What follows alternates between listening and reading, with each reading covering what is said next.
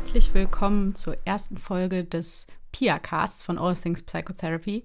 Ich bin Lisa und ich bin Psychotherapeutin in Ausbildung, kurz PIA. Ich freue mich, dass ich hier im PIA-Cast die Gelegenheit haben werde, euch ein bisschen durch meine Ausbildung zur Kinder- und Jugendlichen Psychotherapeutin mitzunehmen. Und heute in der ersten Folge werde ich euch erstmal erzählen, was euch hier so im PIA-Cast erwarten wird, wer ich überhaupt bin, wie es überhaupt zu dieser neuen Rubrik von All Things Psychotherapy kam, wer PIA sind und am Schluss werde ich ein bisschen aus den ersten zwei Monaten meiner Ausbildung berichten. Conny und mich haben ja in der ersten Folge schon berichtet, dass sie den Podcast machen wollen, damit man so ein bisschen mehr über Kinder- und Jugendlichenpsychotherapie erfährt, weil wenn in der Öffentlichkeit von Psychotherapie berichtet wird, geht es ja meistens um die Erwachsenenpsychotherapie. Und äh, Conny ist eine Kollegin von mir und wir haben auf der Arbeit über die Podcast-Idee gesprochen und ähm, ich hatte auch schon öfter nach Podcasts gesucht, gerade im Bereich Kinder und Jugendlicher und da eben auch wenig gefunden und auch zur Ausbildung selber wenig gefunden. Und Conny hat mich dann gefragt, ob ich Lust hätte, eine eigene Rubrik bei Ausdings Psychotherapie zu machen, um eben auch ein bisschen ähm, mehr bekannt zu machen, unter welchen Umständen die Ausbildung verläuft, wie das so ist, Psychotherapeut zu werden vor allen Dingen eben im Bereich Kinder und Jugendliche. Ich fand die Idee ziemlich cool und habe mich super gefreut, dass ich die Möglichkeit kriege, das hier zu machen. Ich höre selber super gern Podcast und wollte auch um, ähm, schon länger eigentlich einen eigenen Podcast starten. Dachte mir aber immer, ich warte lieber, bis ich die Ausbildung fertig habe und einfach ähm, mehr weiß und mehr Erfahrung habe. Ja, desto cooler ist das jetzt, dass ich euch schon in der Ausbildung ein bisschen mitnehmen kann. Ich dachte mir, so im Abstand von einigen Wochen berichte ich, wie für mich die Ausbildung war. Ich würde aber auch sehr gern andere Pias einladen, damit man ein bisschen größeren Überblick kriegt, wie die Ausbildung für andere ist oder wie das eben auch ist, in anderen Bereichen die Ausbildung zu machen, wie zum Beispiel in der Erwachsenenpsychiatrie. Ich werde hier auch ähm, anonyme Geschichten von Pias mitbringen, weil die Lage in der Ausbildung im Moment so schlecht ist, dass sich viele Pias auch nicht trauen, das so zu berichten, dass man sie erkennen könnte. Viele wissen wahrscheinlich, dass im Moment ein neues Gesetz schon im Bundestag ist, was die Ausbildung eben anders regeln soll, sodass die Zustände besser werden. Und dazu gibt es im Moment auch ziemlich viele Protestaktionen von PIAs, die noch versuchen, an dem Gesetz was zu ändern, sodass sich eben auch für die aktuellen PIAs, die jetzt gerade in der Ausbildung sind, was ändert und für die, die eben gerade noch im Psychologiestudium sind und die Ausbildung dann eben noch nach dem alten Gesetz werden machen müssen. Um das neue Gesetz und die Änderungswünsche der PIA wird es in einer der nächsten Folgen dann ausführlich gehen. Und jetzt gebe ich euch einen kurzen Überblick darüber, wie die Ausbildung im Moment noch aussieht. Man kann sich die Psychotherapieausbildung vorstellen wie die Facharztweiterbildung bei Ärzten. Man muss also erstmal ein Studium abschließen. Wenn man Erwachsenentherapeut werden möchte, geht das nur mit dem Psychologiestudium. Wenn man Kinder- und Jugendlichenpsychotherapeut werden möchte, kann man auch ein Studium in Pädagogik, also zum Beispiel Sozialpädagogik oder Heilpädagogik machen oder momentan auch noch zum Beispiel ein Master in Reha-Wissenschaften haben. Welche Master da konkret immer zugelassen sind, das ist von Bundesland zu Bundesland total unterschiedlich und es hat sich vor kurzem auch, ähm, glaube ich, geändert. Das heißt, jetzt ähm, sind manche Master, die vorher eben noch zugelassen waren, nicht mehr zugelassen bevor man mit der Ausbildung anfängt, muss man sich dann einerseits für die Altersgruppe entscheiden. Das kann man nur, wenn man Psychologie studiert hat, eben, also will man Kinder- und Jugendlichen-Psychotherapeut werden oder will man psychologischer Psychotherapeut, also Therapeut für Erwachsene werden. Und dann entscheidet man sich auch noch für die sogenannte Therapieschule oder Fachkunde. Conny und Micha haben über die Verhaltenstherapie in der ersten Folge ja schon viel erzählt. Das ist eine Fachkunde. Und dann gibt es noch die Tiefenpsychologie und seit kurzem ist auch die systemische Therapie zugelassen. Das allerdings momentan nur im Erwachsenenbereich. Es gibt noch viel mehr Therapieschulen oder Therapieansätze, aber nur diese drei sind in Deutschland momentan ähm, so zugelassen, dass man die, wenn man diese Ausbildung abgeschlossen hat, auch mit der Krankenkasse abrechnen kann wenn man dann weiß, welche Altersgruppe man therapieren möchte und welche Fachkunde man machen möchte, kann man sich dann auf die Suche nach einem Institut begeben. Denn die Ausbildung zum Psychotherapeut kann man im Moment nur an privaten Instituten machen. Einige davon sind mittlerweile an Unis angeschlossen. Ähm, ja, es ist ziemlich schwierig, sich da zu entscheiden, weil es keine ähm, objektive Bewertung von diesen Instituten gibt. Also man kann halt auf die Websites der Institute gehen oder zu deren Infoveranstaltungen.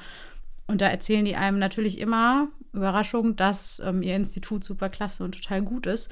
Aber so ähm, Bewertungsplattformen wie für Unis zum Beispiel von der Zeit gibt es für die Institute leider nicht. Wenn man dann Institute gefunden hat, die einen interessieren, bewirbt man sich da. Und ähm, das ist bei den Instituten ganz unterschiedlich, wie, die, wie der Bewerbungsprozess abläuft. Bei einigen muss man sich ähm, wirklich anderthalb Jahre oder ein Jahr im Voraus bewerben und es werden dann bis zu einem gewissen ähm, Datum einfach Bewerbungen angenommen und dann gibt es einen gesammelten Bewerbungsprozess, wo dann innerhalb von zwei Tagen alle Bewerber vorbeikommen und danach hört man dann, ob man genommen wurde oder nicht. Und es gibt Institute, die das Ganze ja durch Bewerbungsgespräche führen und ähm, dann direkt nach dem Bewerbungsgespräch jedes Einzelnen entscheiden, ob die den annehmen oder nicht. Das ist dann so ein bisschen das First Come, First Serve Prinzip. Und das, ähm, da gibt es überhaupt keine Regelung, wie die Institute das handhaben müssen.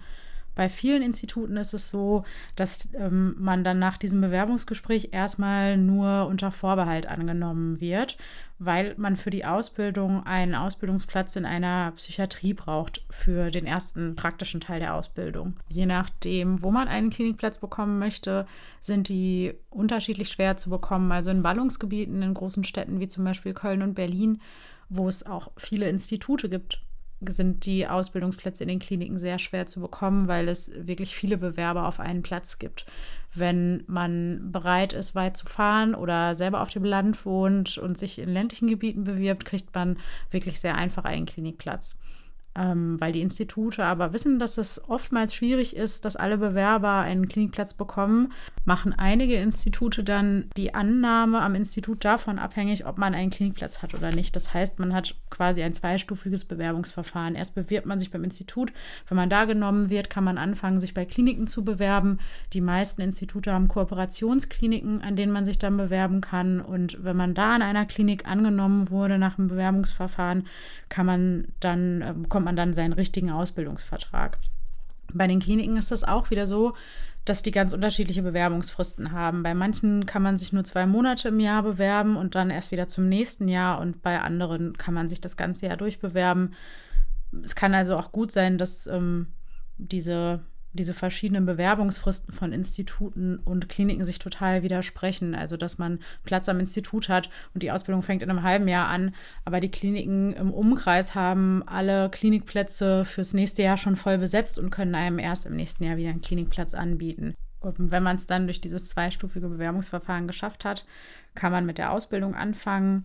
Die dauert in Vollzeit drei Jahre und in Teilzeit fünf Jahre. Jedenfalls im Durchschnitt, der, wenn man in der tiefen Psychologie seine Ausbildung macht, dauert die meistenteils länger. Und die Ausbildung gliedert sich grob in drei Teile. Man hat einmal das ähm, erste Jahr, das ist ein sogenanntes Psychiatriejahr. Da arbeitet man auf einer Station in der Psychiatrie Danach kommt ein halbes Jahr, das man entweder in der Psychosomatik machen kann oder weiter in der Psychiatrie. Das kann man entweder in einer Klinik machen oder in einer psychotherapeutischen Praxis. Und wenn man damit fertig ist, fängt man mit dem sogenannten Ambulanzteil an. Und dann ist man entweder in einer psychotherapeutischen Praxis oder an der ähm, Ambulanz vom Institut. Und da macht man dann, wenn man in Vollzeit da ist, ungefähr anderthalb Jahre ambulante Therapie. Da gibt es dann auch wieder Vorgaben, ähm, welche verschiedenen Krankheitsbilder man in der Zeit therapieren muss und wie viele Therapien man in der Zeit eben auch ähm, zu Ende gemacht haben muss, also wie viele Therapieprozesse man durchlaufen haben muss. Nebenher hat man die ganzen Jahre über Theorie, meist am Wochenende, und auch Selbsterfahrung und Supervision zu den ähm, eigenen Patienten. Das sind die Teile der Ausbildung und das ist auch so eigentlich die vorgesehene Reihenfolge. Man muss sich aber nicht ähm, unbedingt an diese Reihenfolge halten. Also man kann zum Beispiel auch zuerst sein halbes Jahr in der Psychosomatik machen und dann erst ähm, das Klinikjahr oder man kann an manchen Instituten auch direkt mit den ambulanten Fällen anfangen. An einigen Instituten gibt es auch noch eine Zwischenprüfung und die ist eigentlich vorgesehen, nachdem man eben das äh, Psychiatria und das halbe Psychosomatikjahr und die Hälfte der Theorie abgeschlossen hat. Und dann äh, muss man eine Zwischenprüfung machen, bevor man mit den ambulanten Fällen anfangen darf. Das ist aber nicht in allen Instituten so. Wenn man alles fertig hat, kann man seine Prüfung machen. Die macht man bei den Landesprüfungsbehörden im jeweiligen Bundesland. Und das ist eine schriftliche und eine mündliche Prüfung. Wenn man die beide besteht, erhält man die Approbation, also die staatliche Zulassung, den Beruf eigenständig auszuüben. Und damit kann man dann eben auch zum Beispiel eine Praxis eröffnen oder in Kliniken selbstständig als Psychotherapeut arbeiten. Wenn man in der Ausbildung ist, darf man ja nur unter Supervision Patienten therapieren. Die Hauptgründe dafür, dass wir ein neues Gesetz brauchen und sich an der Ausbildung was ändern muss, sind einerseits, dass die Ausbildung sehr teuer ist. Man zahlt den privaten Instituten, an denen man die Ausbildung macht, so zwischen 20.000 bis 80.000 Euro. Andererseits ist es eben auch so, dass es keinen sozialrechtlichen Status für die Auszubildenden gibt. Und dazu kommt eben, dass nach der jetzigen Gesetzeslage PIA weder einen sozialrechtlichen noch einen arbeitsrechtlichen Status haben.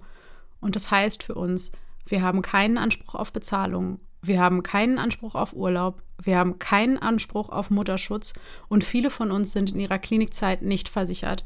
Das heißt, viele PIA müssen von den 500 Euro oder eher gesagt unter 500 Euro, die sie im Monat in der Klinik verdienen, sich auch noch Sozial- und Krankenversichern. Es gibt zwar einen Ausspruch, der den Kliniken eigentlich vorschreibt, dass sie uns versichern müssen, aber spätestens, wenn man aus der Klinik rauskommt und in die Ambulanzzeit geht muss man sich dann selbst versichern, weil in der Zeit gilt man als selbstständig. Das heißt, die Kliniken können sich im Moment quasi aussuchen, wie sie die PIAs bezahlen. Und das führt dazu, dass die meisten PIAs ähm, laut der neuesten Umfrage unter 500 Euro im Monat verdienen. Das heißt, die haben auf der einen Seite irrsinnig hohe Ausbildungskosten und auf der anderen Seite verdienen sie quasi nichts. Vor allen Dingen im ersten Jahr, in diesem Psychiatriejahr, verdienen die meisten am wenigsten. Aber auch später in der Ambulanzzeit, in der man dann ähm, ambulante Therapie macht für das Institut oder eine Praxis, kriegt man eben nur einen Bruchteil von dem Geld, was die Praxis oder das Institut für ähm, die, die Therapiestunden, die man macht, abrechnen kann. Und das soll sich eben im neuen Gesetz ändern. Das Problem ist, dass diese Ausbildung seit 20 Jahren unter diesen Umständen gemacht wird. Und das heißt, äh, die meisten Leute, die ähm, jetzt Psychotherapeut sind oder die in der Ausbildung sind oder Psychotherapeut werden wollen, sind Leute, die sich das leisten können, die also entweder Schulden aufnehmen oder das Glück haben, dass sie in ihrer Familie jemanden haben, der sie in dieser ganzen Zeit finanziell unterstützen kann. Und das sind eben nach einem fünfjährigen Studium dann nochmal mindestens drei weitere Jahre, in denen man finanziell nicht auf eigenen Beinen stehen kann. Und weil viele Pias nebenher arbeiten, teils obwohl sie finanzielle Unterstützung noch von der Familie bekommen und einen Kredit aufgenommen haben, verlängert sich die Ausbildung entsprechend. Also kaum jemand kann die in drei Jahren machen, wenn er nebenher arbeiten muss. Und selbst ähm, wenn man die in Teilzeit in fünf Jahren macht, ähm, klappt das oft nicht so. Ihr seht also, es gibt wirklich viel Verbesserungsbedarf. Es gibt einfach zum jetzigen Zeitpunkt in Deutschland keine andere Ausbildungssituation, die so ist wie die von dem Psychotherapeuten, dass man nach einem fünfjährigen Studium in eine unbezahlte mehrjährige Ausbildung geht, die man berufsbegleitend nur machen kann, wenn man die um mehrere Jahre verlängert und die man auch noch selbst bezahlen muss. So viel jetzt erstmal zur aktuellen Ausbildungssituation. Da werden wir in den nächsten Folgen sicherlich immer wieder drüber sprechen, gerade wenn es um die neue Ausbildung gehen wird und was sich da im Vergleich zu jetzt auch ändern soll.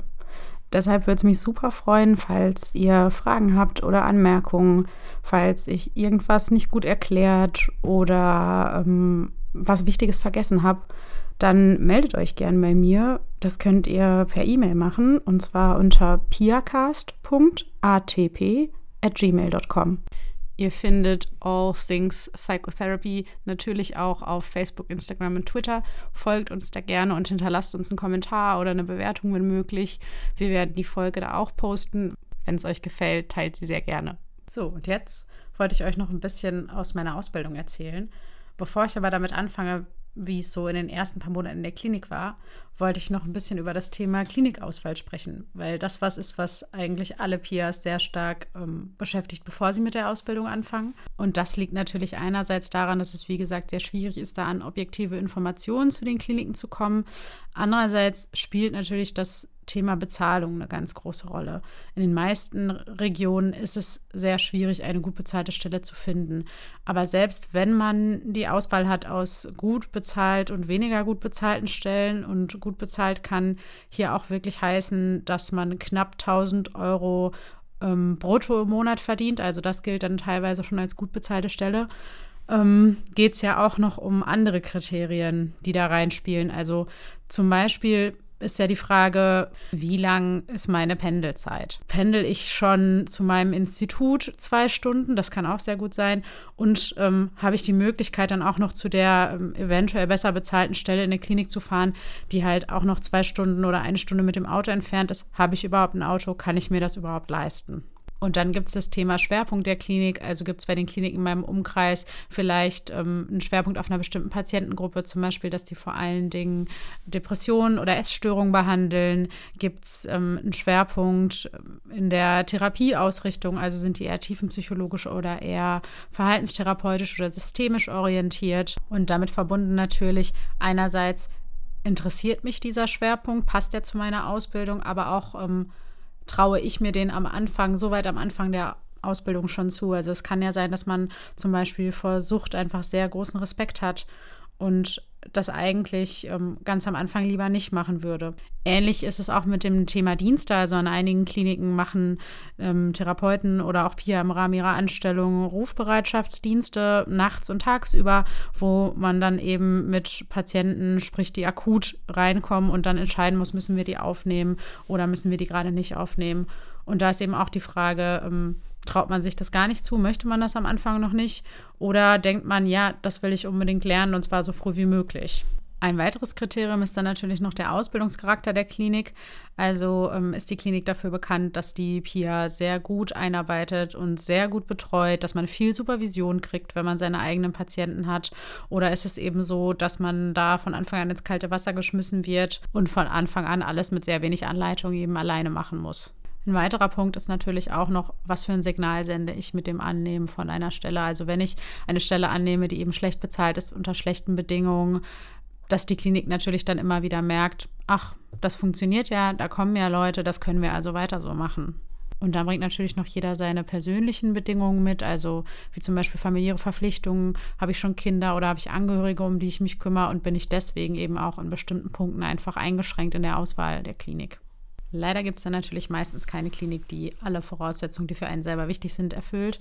Muss man dann eine Kompromissentscheidung treffen.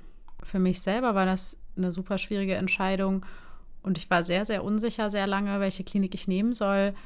Ich hatte dann Glück, dass ich im Freundes- und Bekannten- und Kollegenkreis von meiner ersten Stelle die in der Sozialpädiatrie war, wo eben dann auch viele Leute arbeiten, die auch schon in verschiedenen Psychiatrien gearbeitet hatten, ähm, mir da sehr viel Tipps geben konnten. Und das hat mir dann sehr viel dabei geholfen, meine jetzige Klinik auszusuchen oder ja, also zumindest mich da zu bewerben. An dieser Stelle nochmal ein ganz, ganz liebes Dank an die Kollegin, die mir meine Klinik empfohlen hat. Ähm, ich hoffe, du hörst zu. Die hat mir wirklich unzählige Fragen beantwortet und das hat mir in meiner Unsicherheit echt am allermeisten geholfen, mal von jemandem zu hören, der da wirklich länger gearbeitet hat, wie das da so abläuft. Die PIA sollen in meiner Klinik tatsächlich nur Praktikanten sein. Also die kommen auf ein vollbesetztes Team obendrauf und sollen da keine Vollzeitstelle ersetzen. Damit begründet die Klinik, dass die PIA eben nur einen Praktikantenvertrag bekommen und eben auch dementsprechend wenig bezahlt werden. Das machen viele Kliniken so. In den meisten Kliniken ist es dann aber so, dass die PIA ähm, nicht so wie ein Praktikant die ganze Zeit betreut und angeleitet werden, sondern komplett selbstständig von Anfang an Patienten behandeln müssen. Ich hatte eben über diese Klinik gehört, dass es da nicht so ist und habe die deswegen ausgesucht. Und auch, weil die meisten anderen Kliniken in der Umgebung dann so Regelungen angeboten haben, wie sie bekommen 10% Psychologengehalt und müssen aber Vollzeit da sein. Der Rest der Zeit ist im Praktikum. Das ist dann im Prinzip so, man bekommt unter 1000 Euro brutto im Monat und ist aber Vollzeit da und wird nur für die Seminartage, wenn die mal unter die Woche fallen und nicht am Wochenende sind, freigestellt. Ja, also eigentlich zwei ziemlich blöde Möglichkeiten. Entweder man wird viel ausgebildet und angeleitet, hoffentlich, und bekommt sehr wenig Geld, oder man bekommt etwas mehr Geld und wird aber kaum ausgebildet und angeleitet.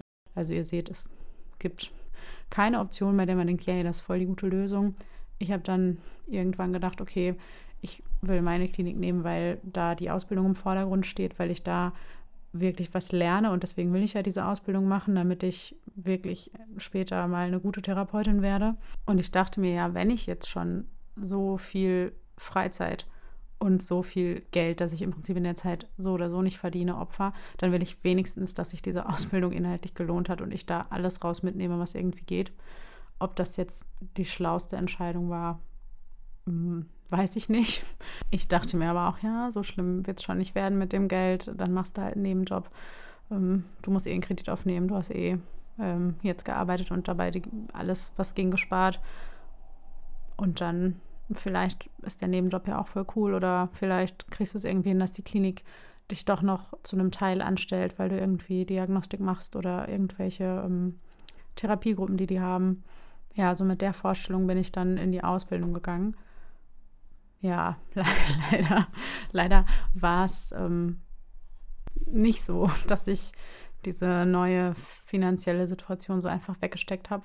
Es hat tatsächlich, ähm, hat das in den letzten Monaten eine viel größere Rolle gespielt, weil damit echt eine ganz andere Existenzangst Angst einhergeht, wenn man merkt, die Ausgaben im Monat sind einfach so, so viel höher als das, was man einnimmt.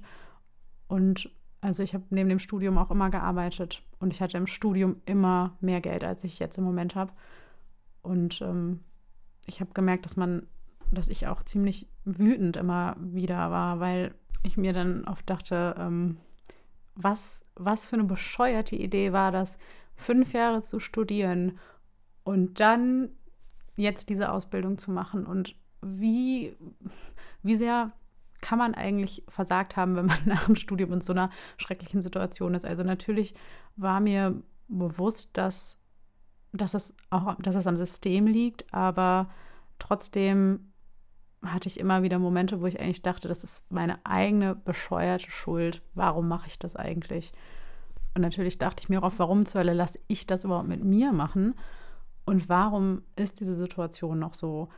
Glücklicherweise war ich von Anfang an ähm, in einem PIA-Stammtisch. Der hat sich bei mir in der Gegend glücklicherweise kurz vor meiner, meinem Ausbildungsbeginn gegründet und da konnte ich viele andere Peer treffen, denen es eben ähnlich geht, weil die meisten leider in der Ausbildung feststellen, die Situation ist doch schlimmer, als ich dachte. Also das ähm, ist nicht so, so einfach, wie man sich das irgendwie vorgestellt hat.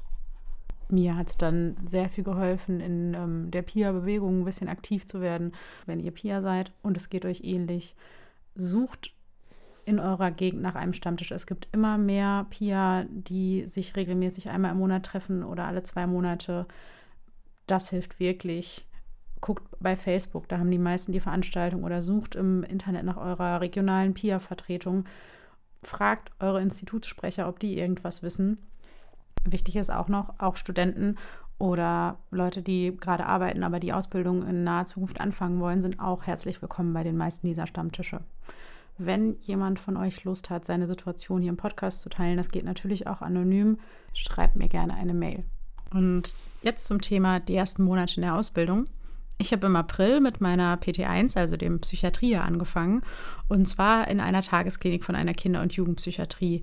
Wir haben da Kinder von ungefähr 12 bis ungefähr 18 ungefähr, weil wir manchmal jüngere Kinder aufnehmen oder eben auch Jugendliche über das 18. Lebensjahr hinaus behandeln, wenn das therapeutisch sinnvoll ist und die Krankenkassen das bewilligen. Zum Team bei uns gehört dann der Pflege- und Erziehungsdienst. Das sind die Mitarbeiter, die die Kinder und Jugendlichen durch den Alltag begleiten und pädagogisch mit denen und ihren Familien arbeiten. Dann gibt es den ärztlich-therapeutischen Dienst. Da sind eben ja, die Ärzte und Therapeuten drin, die dann die Einzel-, Familie- und Familientherapien machen. Dann gibt es noch Sozialarbeiter auf jeder Station. Dann gibt es auch noch die Fachtherapeuten. Wir haben bei uns in der Klinik Motopäden, Musiktherapeuten, Kunsttherapeuten und es gibt eben auch noch das heilpädagogische Kreativangebot bei uns. Welches Kind dann welche Fachtherapie oder welcher Jugendlicher dann welche Fachtherapie bekommt, das wird dann immer individuell nach den Bedürfnissen entschieden. Und dann gibt es noch die Klinikschule mit den Kliniklehrern, wo die Kinder dann Vormittagsunterricht haben, wenn keine Ferien sind. Die Pias haben bei uns im Team eine Praktikantenrolle. Das heißt also, alles muss auch ohne die Pias funktionieren, sollte zumindest. Wenn man sich das zutraut und auch soweit eingearbeitet ist, übernimmt man irgendwann die Diagnostik der Station, also so Intelligenztests, Fragebögen, ja, so psychologische Diagnostik eben. Und ähm, ja, wenn man dann eine Zeit lang hospitiert hat und sich das eben auch zutraut, bekommt man eigene Patienten und bei denen macht man dann eben auch ähm, unter Anleitung Einzel- und Familientherapie. Und ähm, wenn es ähm, sinnvoll ist, kann man sich auch den ersten Patienten mit seiner Supervisorin teilen, also dass man dann eben in allen Therapien zu zweit sitzt. Ja, es kam dann natürlich ganz anders. Als ich angefangen habe in der Tagesklinik, ähm, war das Team einfach aus verschiedenen Gründen unterbesetzt und es gab, ähm, es war Urlaubszeit, viele Überschneidungen in Urlauben gab es, die eigentlich so nicht geplant waren. Ja, und weil eben auch bekannt war, dass ich schon Arbeitserfahrung hatte und Diagnostik vorher eigenständig gemacht habe, habe ich damit dann auf Station eben auch direkt angefangen und habe auch sehr schnell eigene Patienten bekommen. Dabei bin ich aber glücklicherweise immer gut angeleitet und begleitet worden. Ich habe mich einerseits gefreut, weil ähm, ich ein bisschen Respekt davor hatte, wirklich zwei oder drei Monate nur zu hospitieren und ich mir dachte, oh, ich weiß nicht, ähm, ob ich dann irgendwann so eine Angst davor aufbaue, mal alleine mit Patienten zu sprechen.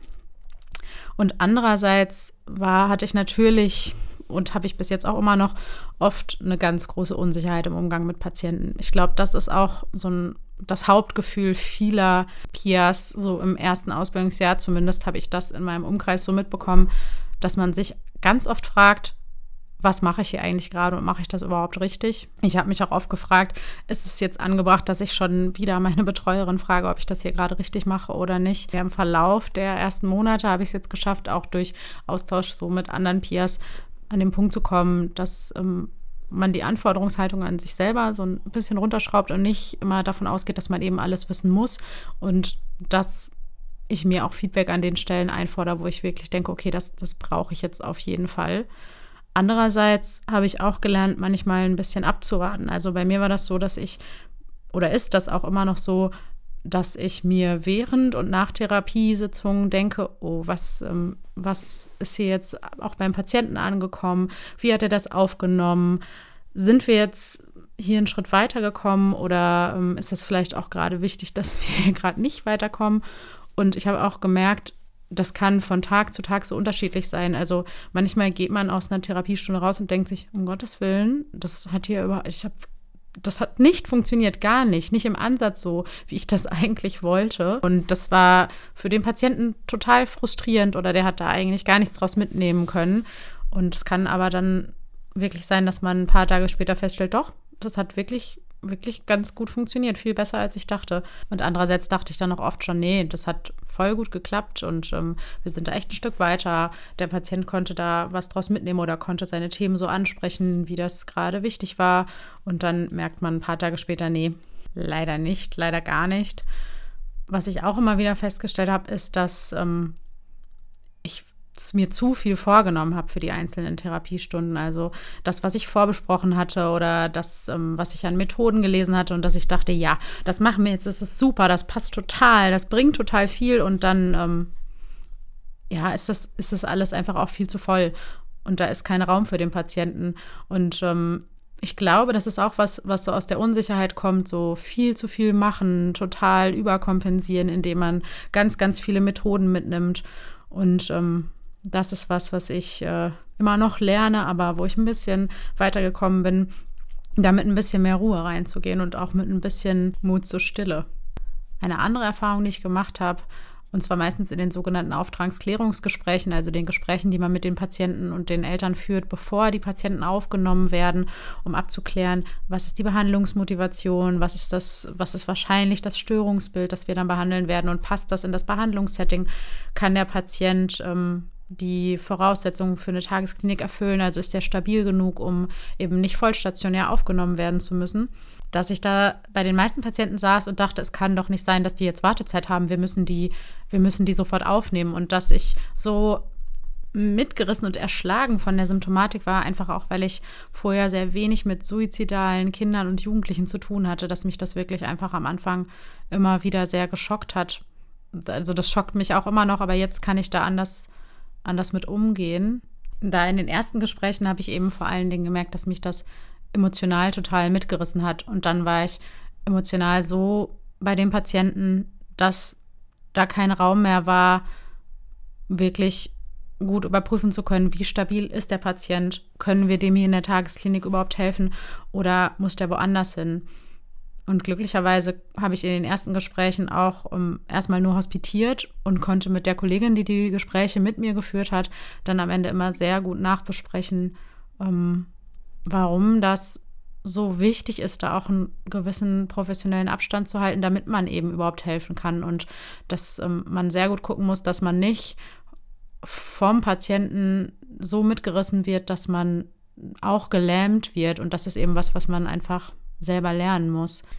Und da finde ich es total schwierig, eine Balance zu finden. Also, dass man sich nicht so komplett abschattet, aber sich auch nicht so total reinziehen lässt. Und das gilt natürlich auch für die Einzeltherapie. Also, das kennen wahrscheinlich alle, dass man manchmal nach Hause kommt und sich einfach so komplett ausgezehrt fühlt, weil man sich nicht so gut abgrenzen konnte. Also emotional abgrenzen konnte. Und wenn das passiert, dann kann man eben auch nicht so gut arbeiten. Ich glaube, das ist so ein ähm, sehr langes Lernfeld, das man sehr lange mit sich rumschleppt. Aber das ist eben eins, da fängt man direkt am Anfang mit an. Ja, soweit zu meinen ersten Erfahrungen aus der Klinik. Auch hier freue ich mich natürlich, wenn ihr mir Feedback gebt oder mir von eigenen Erfahrungen berichtet. Egal aus welchem Job ihr jetzt kommt, ob ihr Pia seid oder Ärzte oder mit dem Gesundheitswesen vielleicht gar nichts zu tun habt, würde es mich interessieren, ob ihr da ähnliche Erfahrungen gemacht habt. Das war es jetzt auch schon mit der ersten Folge vom PiaCast. Und ich freue mich, wenn ihr in ein paar Wochen wieder beim PiaCast zuhört und ähm, schneller natürlich schon bei der nächsten Folge All Things Psychotherapy. Macht's gut!